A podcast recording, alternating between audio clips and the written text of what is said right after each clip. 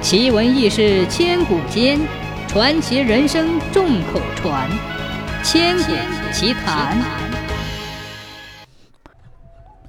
河北省有位姓胡的县官，某天受理了这么一桩奇案：有个瞎眼的中年男子来到衙门，声泪俱下的说自己在狂怒之中不慎失手打死了年老的父亲，要求胡县令给他治罪。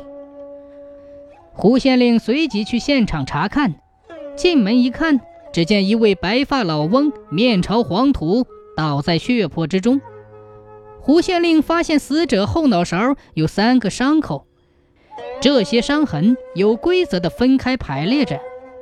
胡县令心生疑虑，这似乎不像一个瞎子干的。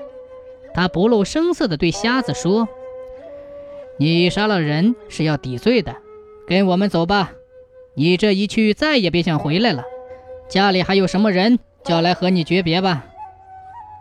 瞎子吓得脸色阴沉，说：“家里仅有一个儿子，儿子被传来了，畏畏缩缩地站在瞎眼父亲身边。”此时，胡县令在一旁大声地说道：“你们父子有什么话，就快说吧，今天可是最后的机会了。”听罢这话。儿子紧抓父亲的手，低头呜咽地哭起来。父亲也哭着对儿子说：“儿啊，以后要好好做人。只要你今后好好过日子，你父亲此去就没什么牵挂了。不要想念我，我眼睛瞎了，也不值得你想念。”那儿子神色凄然而又慌乱，一语不发地低着头。县官立即喝令他儿子退下。过了一会儿，他又叫瞎子退下，立即将他那儿子叫来，铁青着脸，高声叫道：“刚才你父亲把一切都招认了，是你打死了你祖父，还想要你父亲来抵罪，你知道该当何罪吗？还不快快招供，否则……”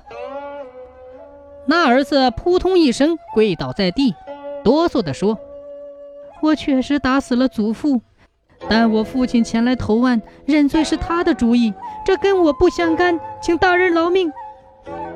说完就连连磕头。原来他家一共四口人，还有位叔叔。那老翁由于大儿子是瞎子，所以常常偏袒小儿子。